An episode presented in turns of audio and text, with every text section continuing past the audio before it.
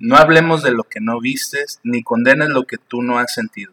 Cada uno sabe el dolor que carga, el peso que lleva, la dificultad que pasa y las luchas que enfrenta. Todos tenemos nuestra propia historia de vida que no corresponde ser juzgados por quien no la vivió ni la conoce. Bienvenidos a su momento reflexivo sobre la cotidianidad de la vida. Nosotros somos Yamil y Yasbek. Estamos de vuelta, una disculpa. Creo que lo vamos a grabar cada 15 días, ¿no? Se supone. Cada 15 A lo mejor nos ponemos las pilas y cada semana otra vez, dependiendo de nuestras actividades. Ahorita, Es que siempre decimos y... y- y no- no, por una u otra ah, cosa. ya por la, por la situación de la de que estamos ya con compromisos laborales, Luego ahorita las lluvias, quién sabe si nos Eh. permitan. los espacios donde estamos grabando. Este, ya, ya, ya gana bien, a lo mejor ya renta. Él ya tiene como tres trabajos y no puede rentar. Estoy bien endeudado. Pero bueno, estamos aquí de nuevo en este espacio de psicocotidianidad. Les damos la bienvenida si es la primera vez que nos escuchas. Déjame decirte que este es un espacio reflexivo sobre cuestiones que a veces pasan desapercibidas o que tratamos de ignorar.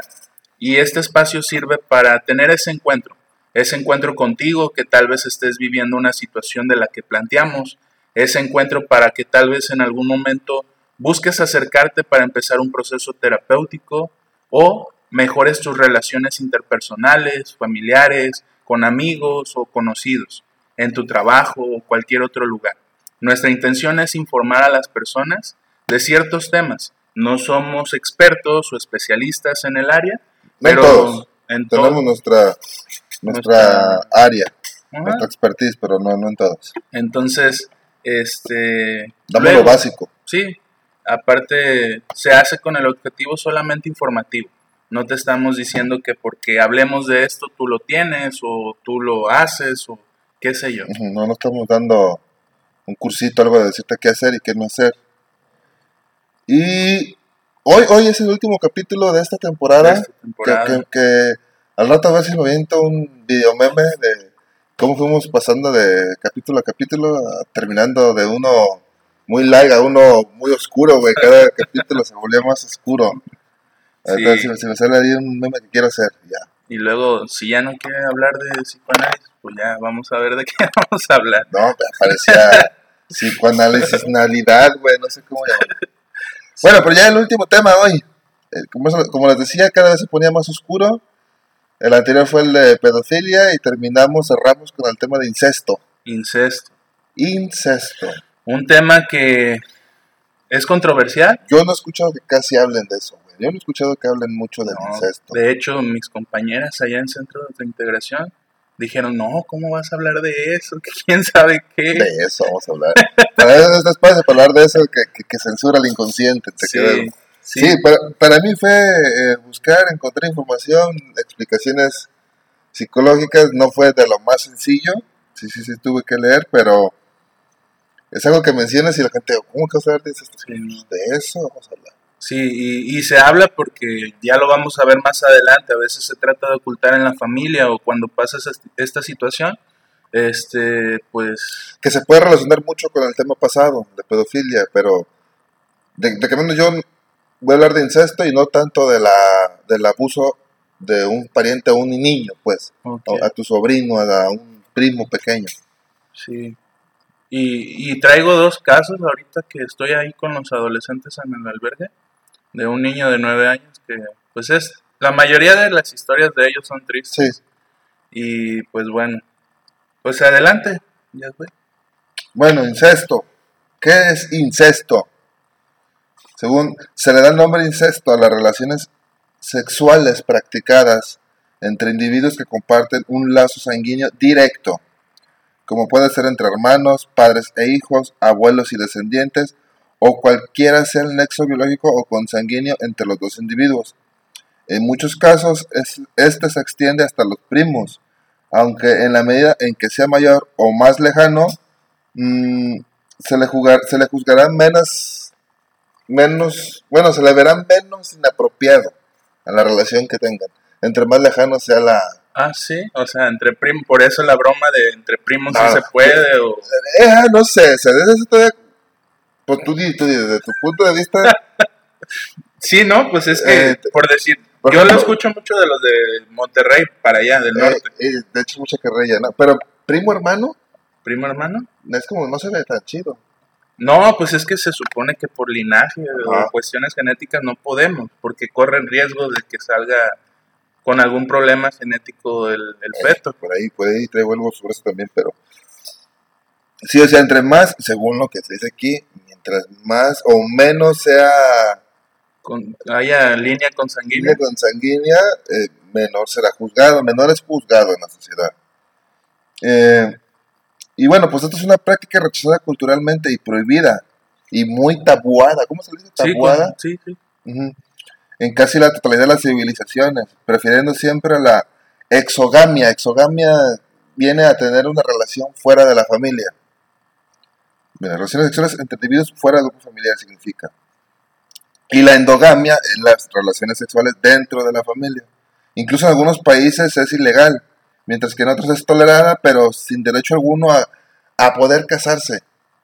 O sea, es tolerada. En algunos es ilegal Ujú. tener Relaciones Ajá. entre. en otros lugares se tolera, pero no te permiten, si tú llegas a un proceso de enamoramiento, no te permiten que te cases, Pero sí puedes tener en pero puedes tener intimidad. Ah, ah, bueno. Pero eso tiene que ver con las culturas, con la forma de pensar, la sociedad. Y, y fíjate, también dice que en, en casi todos los códigos religiosos se contempla como una relación inmoral prohibida y su descendencia a menudo la toman como maldita. impura. No obstante, los casos de incesto abundan en las mitologías antiguas y en la misma Biblia judio-cristiana. Pues si, si vemos la historia desde Adán y Eva, son las únicas dos personas que vivían ahí. Al estar procreando, pues ¿quién, quién? ellos tenían hijos e hijas, ¿no? Sí, el- de hecho el primer capítulo de la Biblia habla de que a partir de, creo que eran consanguíneos y de los consanguíneos sale otro. Pues es que dicen que todos, todos somos hermanos.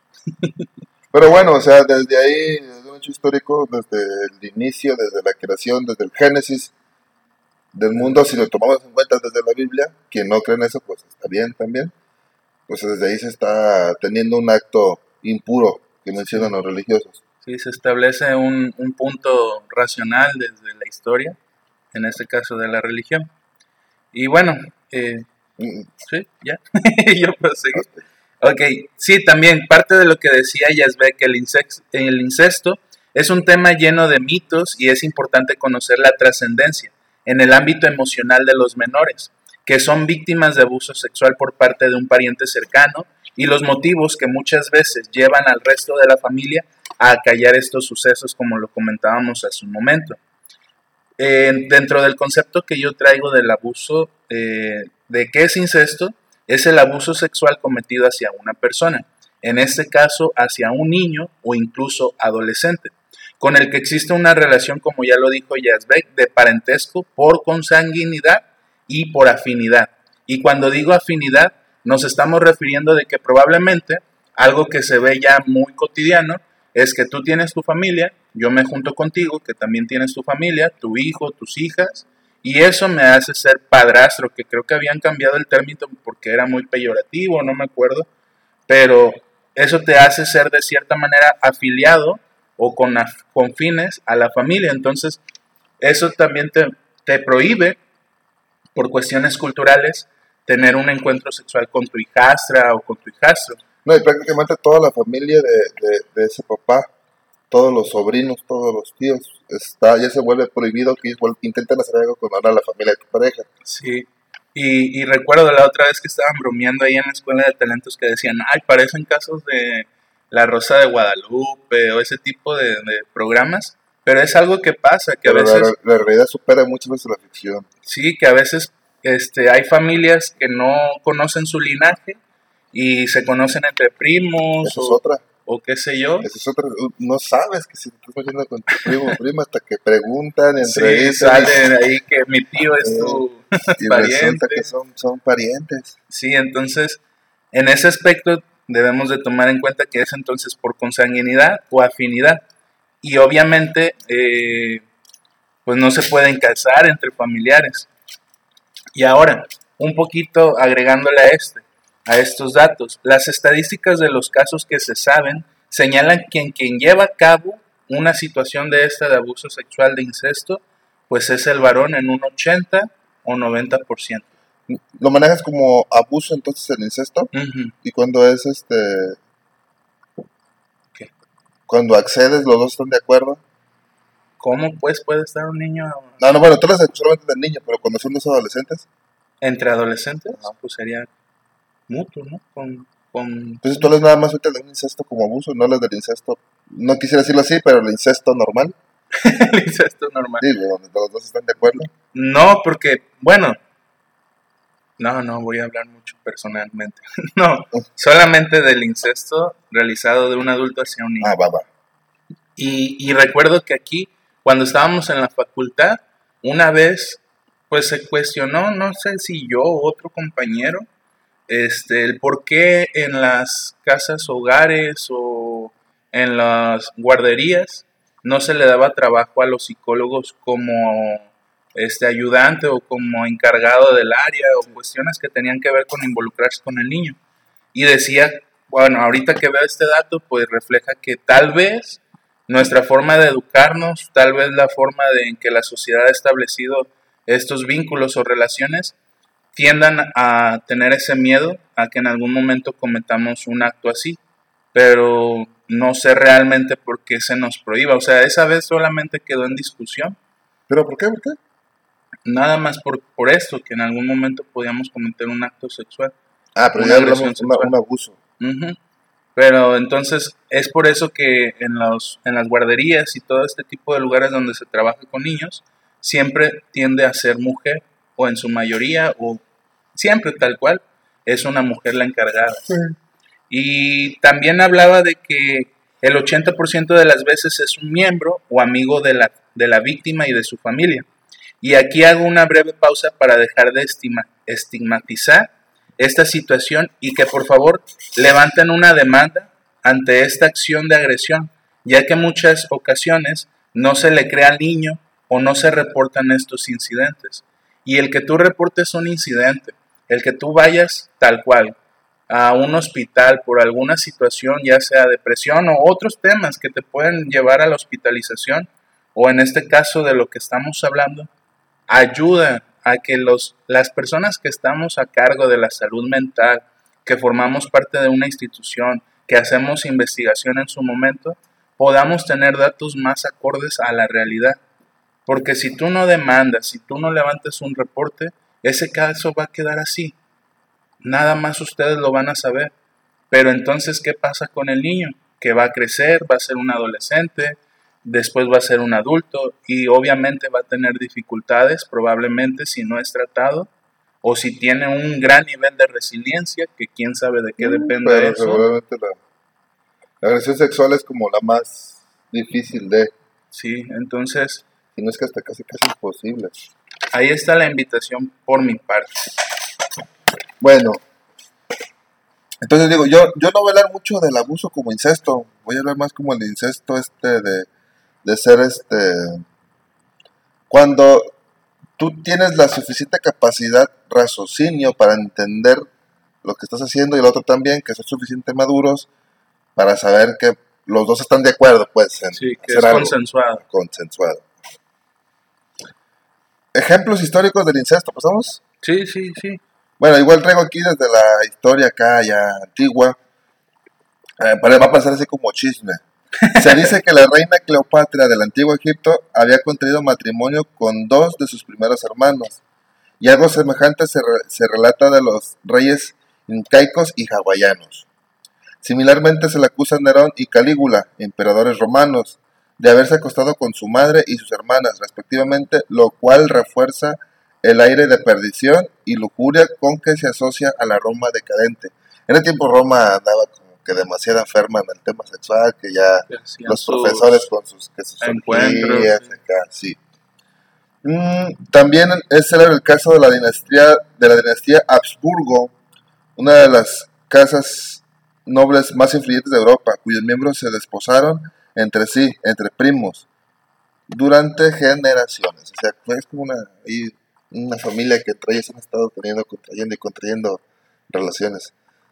un primo se mete con un primo, ya tienen un hijo y ese hijo se mete con otro primo de otra relación de otros primos, no, está. Pues es, es como los clanes, ¿no? O sea, Ajá. ahorita recuerdo y a lo mejor será... Tipo Naruto, imagínense al clan chica. Esos son, Sí, son, sí. son consanguíneos. Y que no te permiten para nada estar con alguien más porque entonces se pierde como el El linaje, linaje. la pureza de la sangre.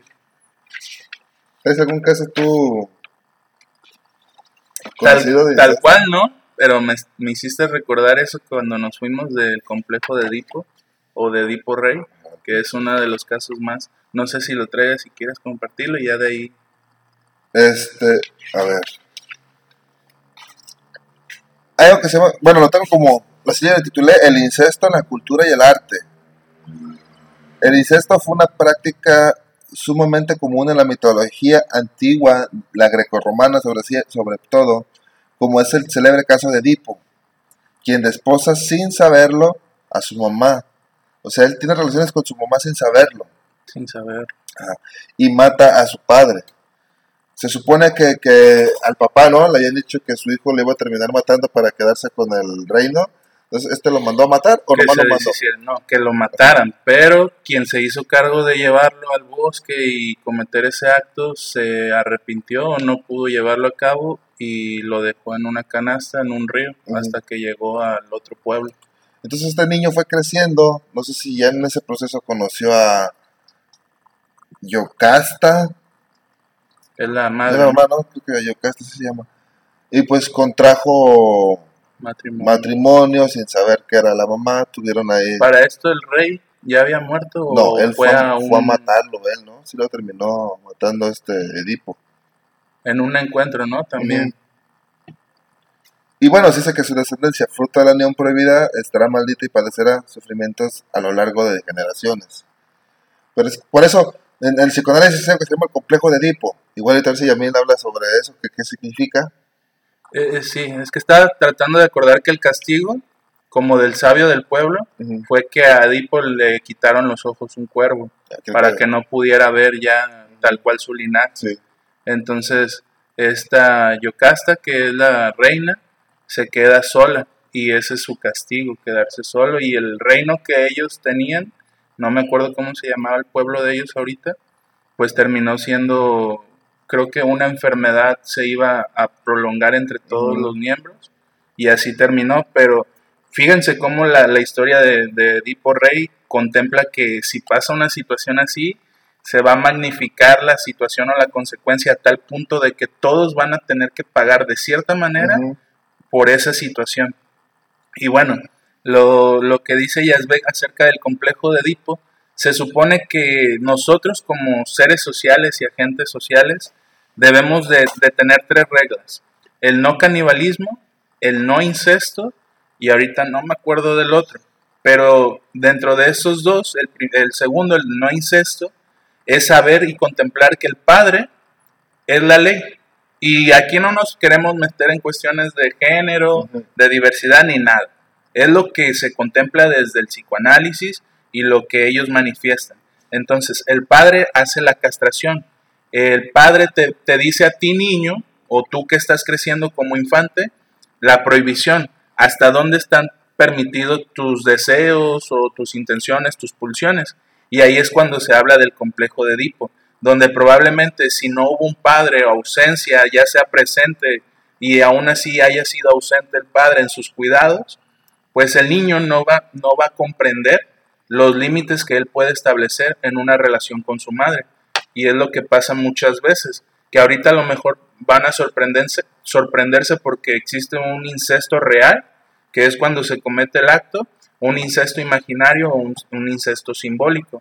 Y cuando es imaginario es que no se ha llevado el acto, pero es tan grande el vínculo que se tiene con la madre que cuando existe una amenaza de separación, para ambas partes o para una de las partes es como de, "Ah, me se va a ir de mi lado. Pero ¿cómo? Si yo he estado con él, yo le di la vida y yo lo vi crecer y todas esas cuestiones. Entonces a eso se le llama a veces incesto imaginario. También está el...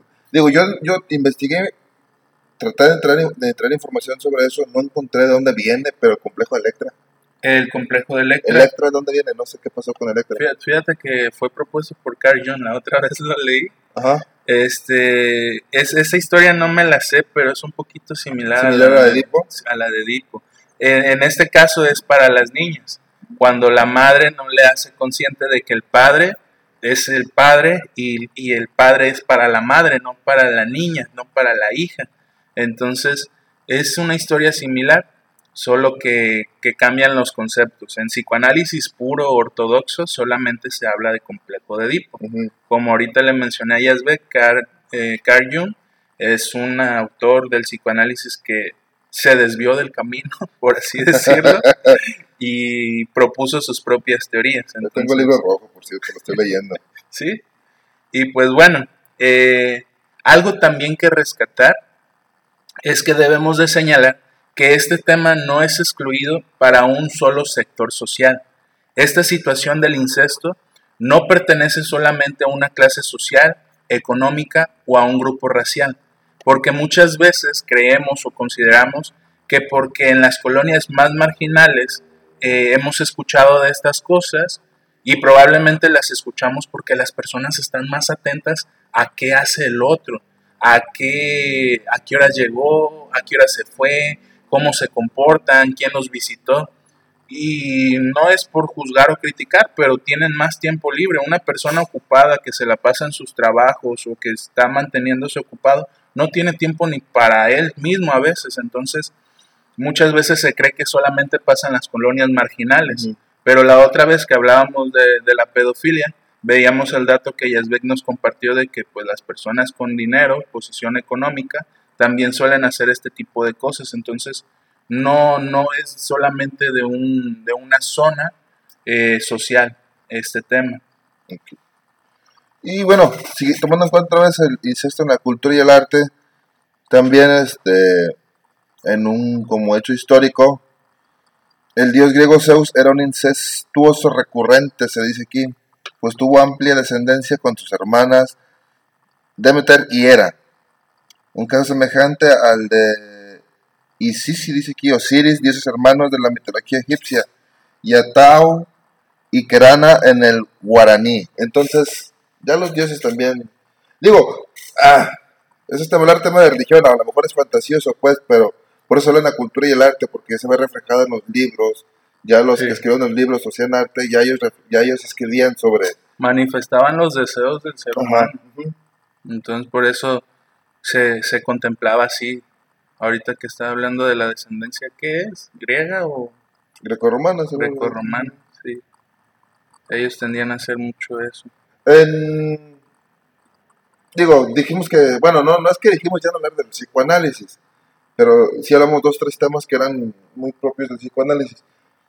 Pero la forma en que se divide o divide el, el- el psicoanálisis, el consciente, inconsciente y todo esto, ¿cuál es la parte que suprimía o más bien que te llevaba más a lo moral, que estos instintos los controlaba y te hacía no tener un, ahora sí que un insti- una actuación primitiva? El superior. El super yo, ¿no?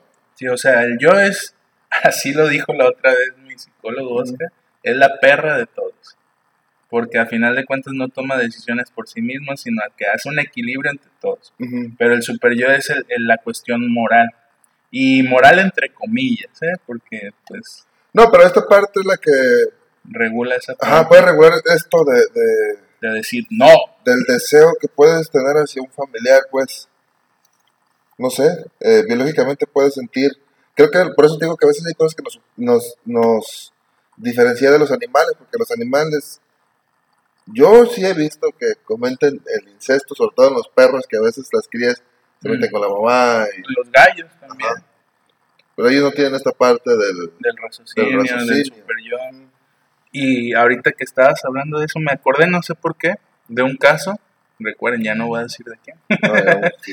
Pero Uno de estos temas que se ponen más oscuros. sí, eh, recuerdo en una ocasión escuchar por ahí eh, una situación donde un primo abusó de esta persona y esta persona generó una fobia a los payasos. Y cada vez que tenía un acercamiento a los payasos era como de no, no puedo, no puedo, necesitaba irse del lugar. Pero el payaso representaba el acto agresivo cometido por este este familiar, este primo. Y imagínense, crecer en un ambiente familiar donde las convivencias son cada semana y tienes que ver a ese familiar todas las semanas que estás ahí, es como una agresión. También. Sí, sí, se está grabando. Entonces, este, debemos contemplar eso. En ese caso, fíjense, no sé por qué, pero he tenido también muchas referencias a que las personas tratamos de no alejarnos de la familia. Y a lo mejor ustedes dicen, no, ¿cómo pues si la familia es todo y debemos de mantener unión? Pero muchas veces, o conozco muy pocas personas que vienen de familias funcionales como tal. Mm, Entonces, mantener este tipo de relaciones o patrones es difícil, sí, porque tú valoras y quieres mucho a la familia. Pero imagínense en estos casos que estamos planteando, ser agredidos por un tío, un abuelo, un primo o incluso el padre, y donde tienes que tenerle respeto porque es tu mayor y es autoridad. Pues está un caso igual famoso, no recuerdo, pero sucedió en el Estado de México. Ahí salen varias historias turbias. El de ¿cuál? El. No me El acuerdo. del- Monstruos Naucalpan. no me Ándale, acuerdo. ándale, ese Eh, desgraciado. ¿Qué, qué sucedió? ¿Qué sucedió? Este, este tipo se, se, se contrae una relación con una señora. No recuerdo si esta señora ya Era tenía, de casa. ya tenía algún hijo. No, ella trabajaba en una primaria, que de hecho ahí dormían, porque era, el- era la intendente. No recuerdo si ya tenía una hija ella.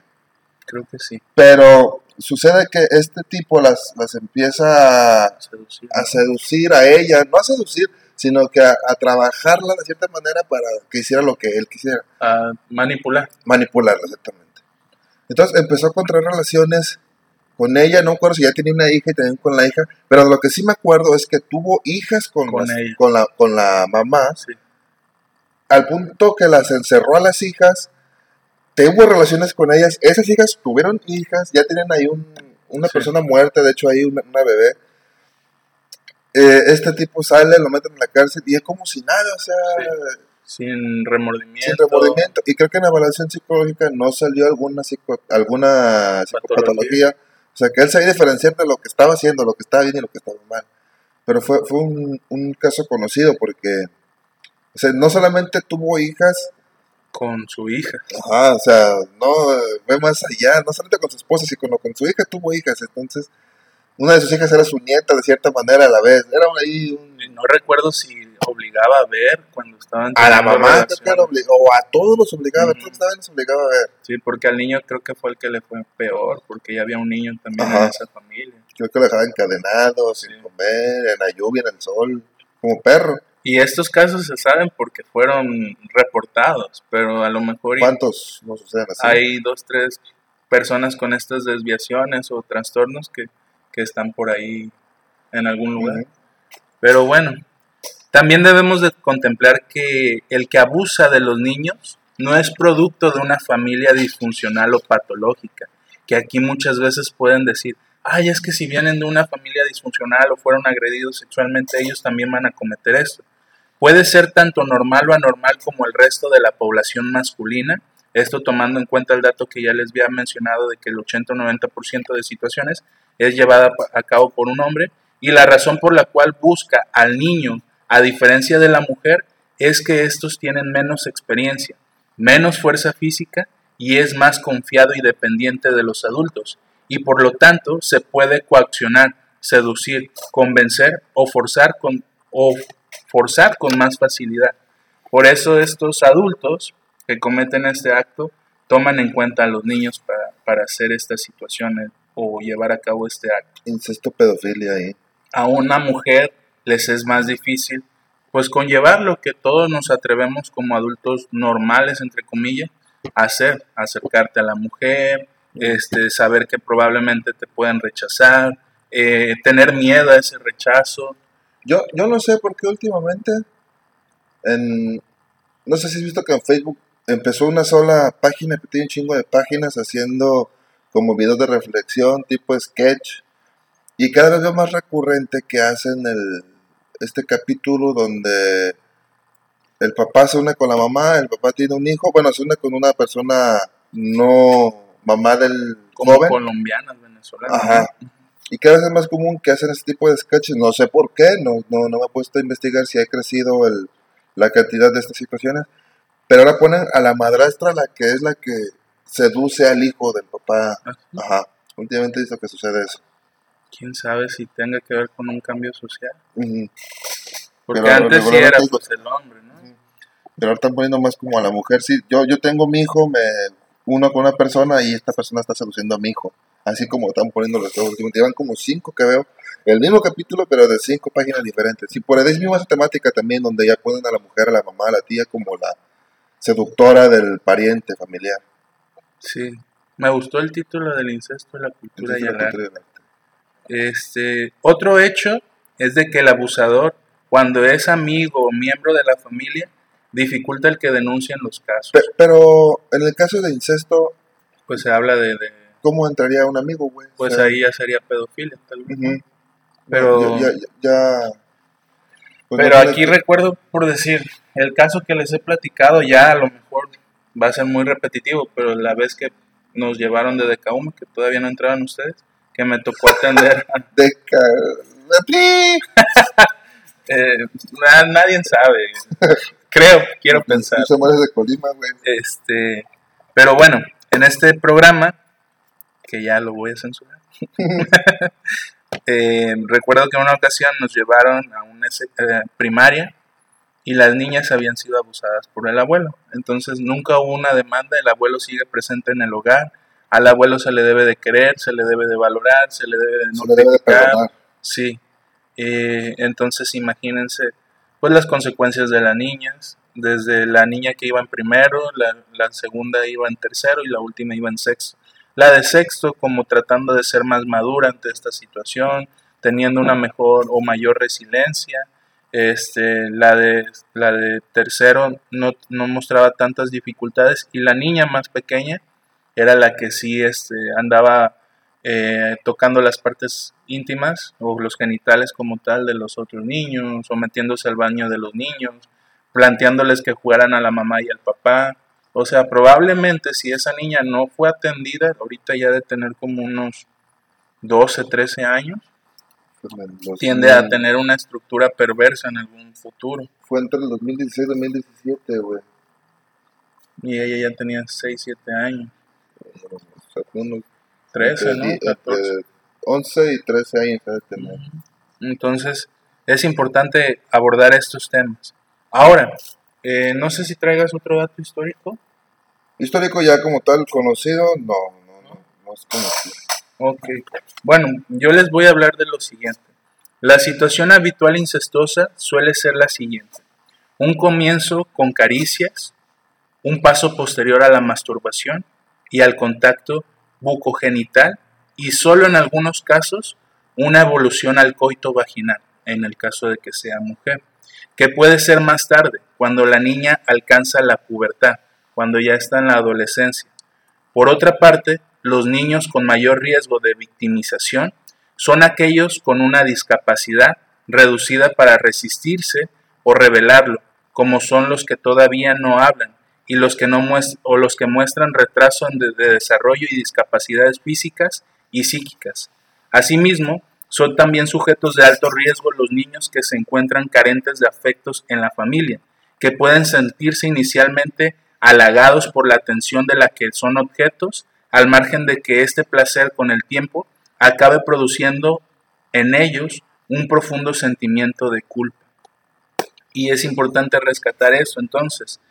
Los niños que tienen síndrome de Down o algún trastorno como pues Asperger o que es autismo como tal, tienden a ser más violentados en esta situación. Y no es solamente que tengan una penetración como tal, sino ya lo mencionaron, pueden ser caricias en sus partes íntimas o personales, incluso en sus genitales, o puede ser que el que está cometiendo incesto o pedofilia le obliga a masturbarlo, o que tengan este, relaciones de sexo oral, o este tipo de cuestiones. No es solamente la penetración a ese punto. Aquí traigo un, un, un dato a ver qué tal, qué tal, pero mira, hablando de causas, eh, no existe como tal una causa más que solamente la propia atracción entre dos personas en el incesto. No hay causa, simplemente te están atrayendo, con la salvedad de que se trataría de dos familiares directos. Si bien es cierto que nadie elige de quién se enamora, de quién siente atracción, en muchos casos el incesto, el incesto puede ocurrir también en el marco del abuso sexual intrafamiliar, lo cual agrava más el caso. Sin embargo, aquí se subraya que abuso e incesto son dos cosas distintas. El incesto es como que la atracción, ¿no? Y eso es lo que te puede llevar tal vez a tener el abuso. Pero, pero no vayan a, minimizar. Minimizar, no vayan a, demandar como que, ah, tuvo incesto porque puede que le caiga menos peso.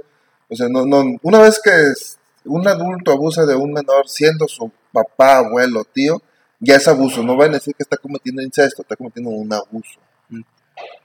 O sea, el incesto es la atracción como tal. La, el pensamiento, se podría decir. Y, el acto consensuado. Mm.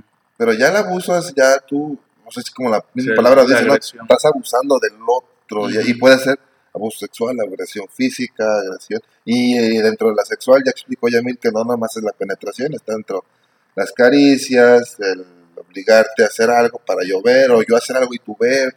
Sí. Pero si no, si alguien está viviendo algún caso, no, no, no voy a minimizar la situación porque ah, es incesto y es algo que, porque siente atracción a hacia mi familia, no, si está abusando es abuso. Sí. Y pues bueno, no sé. Aquí quiero darme tiempo porque yo casi ya termino con lo que traigo. De este caso, de este niño que fue agredido sexualmente por un amigo en este caso tal vez quedaba más para el, para el próximo capítulo que pasó. Pero este niño lo atendí hace dos semanas. Eh, es hijo de siete hermanos. ¿Es un menor? Es un menor, nueve años. ¿Es el menor de los siete o hay uno más? Eh, no, él es el cuarto de los más pequeños. Entonces, Tú te pones, tan solamente ponte a imaginar, ahorita las familias reducieron el número de hijos por la dificultad que conlleva mantener el gasto de los hijos, de la familia, del hogar, de la pareja. Entonces, cuando te, te planteas la situación de que son siete hijos, una madre soltera con nivel de estudios de primaria, el padre ausente porque fue consumidor en su momento y ella eh, se relaciona con otras personas, y ahorita el padrastro, por así decirlo, o la pareja de la madre, este, los tiene, la, tanto la madre como la pareja, viviendo en, una, en un hogar donde fue incendiado y ellos llegaron ahí como paracaidistas. Entonces, en una ocasión, la mamá corre al niño, un amigo aprovecha que fue corrido por la madre. ¿Lo corre la mamá? Lo corre la mamá esto pasó, no recuerdo si a los 7 u 8 años de él. Y este, pues este amigo aprovecha la oportunidad, le dice, ah, vente a mi casa, aquí vas a dormir. Y me dice el niño que empezaron a drogarse, a tal punto que el niño pues se quedó dormido. Y cuando despertó, se dio cuenta de que estaba sangrado de su ano. Y estas situaciones a lo mejor tú dices, ¿a poco pasan? ¿No son verdad? ¿Son tal cual como lo planteas? Pero es uno de tantos casos que, se ven no solamente en adicciones, en otros contextos también. Pero cuando les comparto esto a mis, a mis conocidos y familiares, este, ellos es como de, ¿cómo pues a un niño de nueve años? ¿Y dónde estaba la mamá? Y dónde estaba este, alguien responsable de él eh, y qué, va, qué le depara el futuro a él porque ya consume, porque ya fue agredido y estas cuestiones. Y ayer, escuchando a mi psicólogo, eh, hablábamos en el taller de lectura que la agresión por parte de un adulto está siempre y cuando no esté presente. ¿Cómo un niño pudo haber sido agredido si se supone que tiene padres. Y los padres son los encargados de velar por la salud física y mental de sus hijos. Entonces, a veces a los padres les cuesta trabajo hacerse responsables, porque ellos son las primeras personas responsables de que un niño pueda en algún momento ser abusado sexualmente de algún familiar, de algún amigo, de algún conocido. Porque ¿dónde estabas tú como padre? ¿O a dónde lo llevaste que tal vez lo pusiste en un, en un lugar vulnerable? Entonces, es muy difícil aceptar por parte de los padres de que sí, fui descuidado y por cuestiones personales terminó sucediendo esto que, que estamos planteando el día de hoy. Yo igual traigo otro caso, ese ya no es conocido, pues, pues un caso así. Es en el. Sucede que una mujer con, trae una relación sentimental con su papá, ya siendo una adulta, la mujer tiene 30 años. Este. Ella tuvo que atenderse, o se atendió, o fue a atención psicológica. Y lo que la psicóloga, psicólogo dice es que tuvo con su padre una relación de pareja de unos 10 años, o sea, 10 años de relación tuvieron. Antes de que ella llegara a los 33. No, no, no, no. Al empezar a los 30. Ah, ahí empezó la relación. Tuvo con de 10 años con su papá. Y esta persona menciona que fue una experiencia, ella lo cataloga como bella, trascendental, y que él nunca le hizo daño a ella. Y que nunca la decía, pues así que no contaba nunca a la gente porque dice que nunca le iban a entender. Pero que había sido un secreto entre ellos y en la evaluación que le hizo la psicóloga salió como normal, pues dentro de lo normal de, su estado mental. O sea, no hubo alguna alteración. No, nada. Ya, bueno, aquí ya la psicóloga lo único que menciona es que si nos atenemos a Freud diremos que la cultura está fallando su imposición simbólica de permisos y restricciones. En algunos seres humanos triunfa el animalito de la de la, ¿qué? De la horda y fracasa el concepto de sociedad. De la horda. Pero bueno, es que... Aquí menciona otra vez esta parte de la imposición simbólica de permisos y restricciones. Es que ahí podríamos decir, y hay ideas de las madres que, ay, sabes, a veces me sorprenden. Es que es mío, como les decía hace rato, yo me lo quedo. Y, está a un paso la persona que comete el acto sexual con la madre o con el padre, nada más es un paso. Y es una, una línea muy delgada. Pero esto depende del adulto, cómo lo creaste a tu hijo, qué expectativas le diste del amor o, qué hablaste acerca de la amistad o de los vínculos afectivos que, trata de sostener. Eh, pero bueno, se respeta en este caso. Podría ser sorprendente de que no haya tenido algún rasgo, trastorno o alguna alteración en su psique. Pero también tendríamos que preguntarnos si cómo mantienen sus relaciones laborales o interpersonales como tal. Porque si ya tuvo todo, se supone que cuando tenemos acceso al todo, que es como la regla más o el acto más eh, deseado, se, se psicotizan las personas. Pero bueno, ahora ya para terminar, yo traigo detecciones del abuso sexual y dice que son las conductas incestuosas tienden a estabilizarse en secreto. Existen diferentes factores que pueden explicar los motivos de esta ocultación. Por parte de la víctima, el hecho de obtener ciertas ventajas adicionales, como regalos o el temor a no ser creída, junto con el miedo a destrozar la familia o las represalias del agresor, y por parte del abusador, la posible ruptura de la pareja y la familia y el rechazo social acompañado de posibles sanciones legales. A veces, la madre tiene conocimiento de lo sucedido, lo que le puede llevar al silencio. En algunos casos, es el pánico de la pareja o el miedo a desestructurar la familia. En otros, el estigma social negativo generado por el abuso sexual o el temor de no ser capaz de sacar adelante por sí sola la familia. He ahí que el abuso sexual puede salir a la luz de una forma accidental cuando la víctima eh, revela lo ocurrido, a veces a otros niños o a un profesor, o cuando se descubre una conducta sexual casualmente por un familiar, vecino o amigo.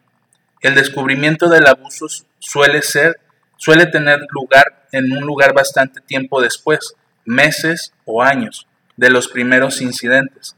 Pero aquí contemplemos lo, que está diciendo, de que muchas veces esto pasa y alguno de los familiares, madre o padre, es consciente de lo que está haciendo, Pero dense cuenta, tener miedo o la incapacidad de eh, mantener a la familia y tolerar esta conducta con tal de seguir manteniendo a la familia estable, junta, unida, con solvencia económica, permitirle al padre o algún otro familiar que cometa este acto como si estuvieras vendiendo a tu hijo.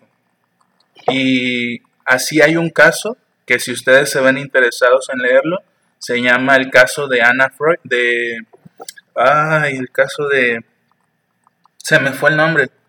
Se me fue el nombre. Mm, Ah, no, no, no es Anna Freud porque es la hija. hijo de Freud. Ah, No, era de gas. si lo recuerdo ahí lo voy a apuntar en, en Facebook. Se me fue el nombre ahorita. Eh, pero en este caso plantea de que el padre es un padre ausente, la madre es una madre enfermiza, la hija en algún momento se enamora del- de los amigos, de los padres, de la, de, la, del- de la pareja.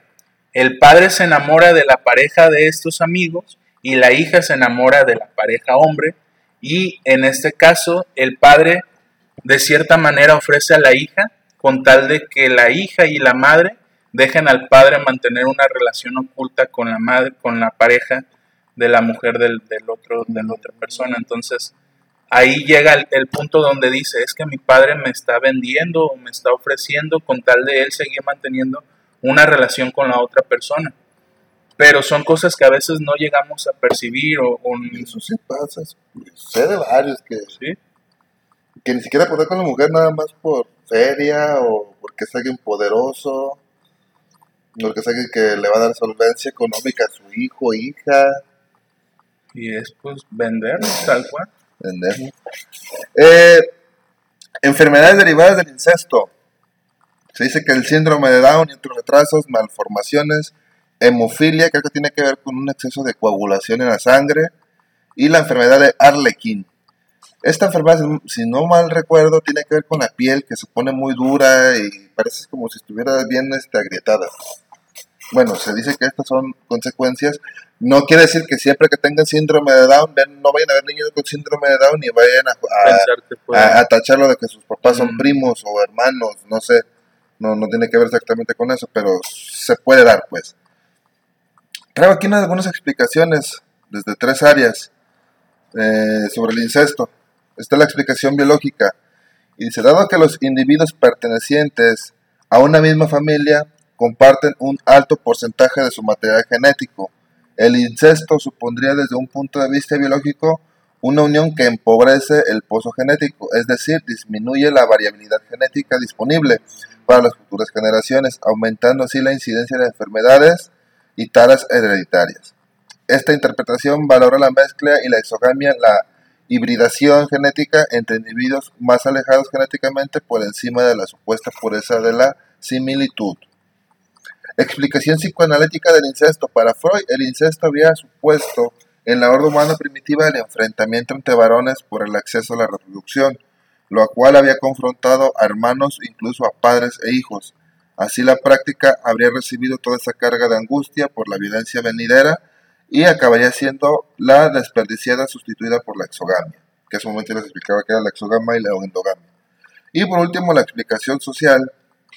Dicha práctica irrumpe la armonía de la estructura familiar y deteriora los nexos del grupo familiar y su entorno social, considerando que somos una, espe- una especie gregaria, es decir, que tiende a constituir grupos. Es natural que un núcleo familiar busque ampliar su capacidad económica, política o social mediante la unión entre clanes rivales mediante el matrimonio exogámico, en lugar de desplegarse sobre sí mismo en el endogámico.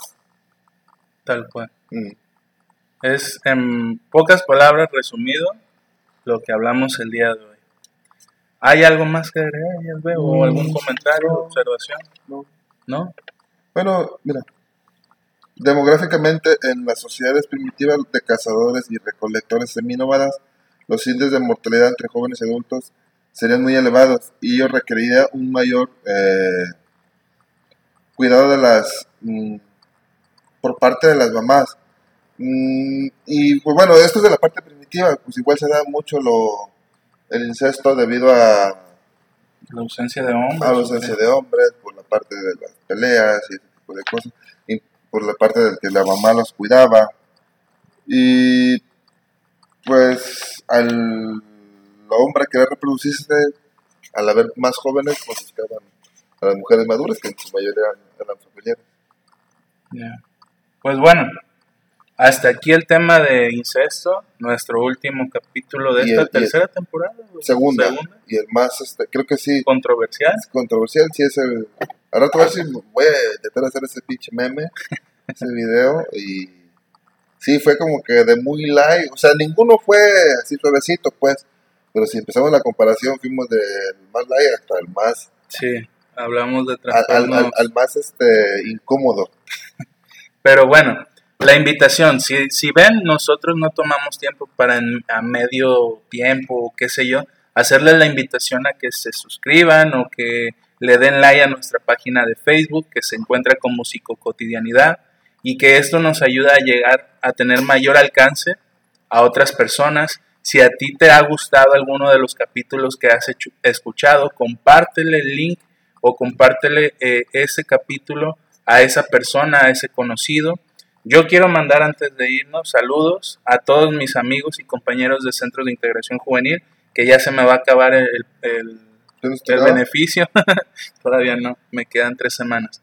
Este, pero ahí a mis compañeras, a Judith, a Citlali, a Meli, a Monse, a Brice, a Janet, a, a Mixi y a otras compañeras que ahorita no me acuerdo mi nombre, pero son mis amigas, esas más son las más cercanas. Este, y pues nada, también un saludo a la Escuela de Talentos que ahí voy a estar próximamente otra vez. ¿La escuela de talentos? La Escuela de Talentos. Ahí por. Ajá. Este, y pues de mi parte les agradezco que nos den la oportunidad de ser escuchados por ustedes. Cada vez llegamos a más países y aunque no lo crean, aunque ya no hemos tenido la misma frecuencia de subir este flyer o compartirles el link en Facebook o, o qué sé yo, darle difusión a esto, no hemos dejado ni un día de ser escuchados. O creo que nomás un día es- esta no- semana yo- pasada. eh, un día. Este, pero sí, siempre somos escuchados al menos por una persona. Vimos que el capítulo que tuvo mayor impacto fue hablar del duelo o de la muerte de un ser querido. En algún momento vamos a tratar de invitar a un tanatólogo, que ellos son los especialistas para hablar de este tema. Y pues bueno, eh, agradecer. Mm, Aquí Yazbek me habla de que el segundo tema es toxicidad en la relación de pareja.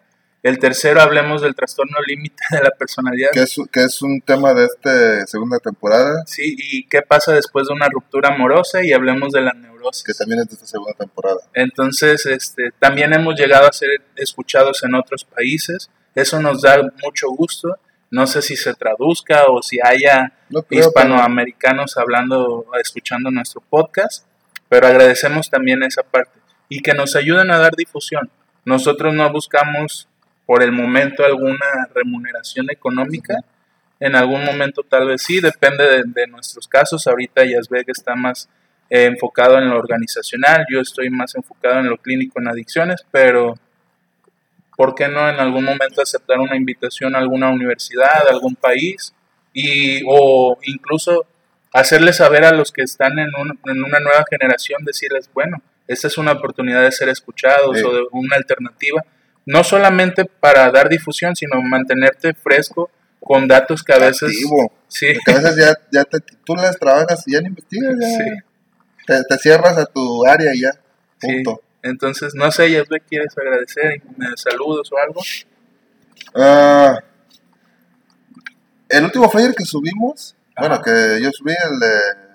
que subí, que yo subí, me está este, reclamando. Carla Flores está siempre activa. Carla, Siempre está ahí, ella nos dejó un comentario ahí. No subimos el capítulo a Facebook, ¿verdad? Eh, no, no lo hemos. Ahorita nos vamos a poner de acuerdo ¿eh? otra vez para organizarnos. Pues agradecerle a ella, ella ha sido Fiel, fiel fiel. desde que supo de nosotros. Ha estado ahí, ha estado preguntando que cuándo subimos. Por ahí tengo un tío, una hermana y mi papá también que... Ahora mi papá fue en la semana pasada, antepasada, cumpleaños su, su mamá, mi abuela. Vi algunos hermanos y un hermano de él también nos escucha y nos ha preguntado que qué onda, que cuándo otra vez. que... O sea, ahí Vamos a procurar tener esa misma frecuencia otra vez. Sí, o algo muy cercano Ujú. a eso. Pero sí también, eh, felicitar, ya, ya estamos, bueno, no sé cuándo vamos a subir esto, pero lo estamos grabando el, el 18 de junio, mañana es Día de los Padres, eh, felicidades a todos los papás que están cumpliendo su rol de papá, quien no lo esté cumpliendo, no felicidades. La verdad. Papás, ¿eh? No mamás que estén cumpliendo tampoco, eso Eh, no. no, ¿eh? no, no, no las tuvieron- mamás papás. Bueno, ya tuvieron su día. Papá nada más que está cumpliendo su rol. Eh, ahí felicidades a mi papá también. Saludos, que él también siempre nos escucha también. A ese tío que es su hermano también es una persona que quiero bastante. Mi tío Pancho es hermano de mi papá. Felicidades también. Y agradecerle al profe o coach Charlie aquí Charlie sigue que gustando. sigue prestándonos. A veces Yazbek les miente de que vénganse más tarde o cosas así. No, vamos a venir más tarde porque no quiero madrugar. Me levanto a las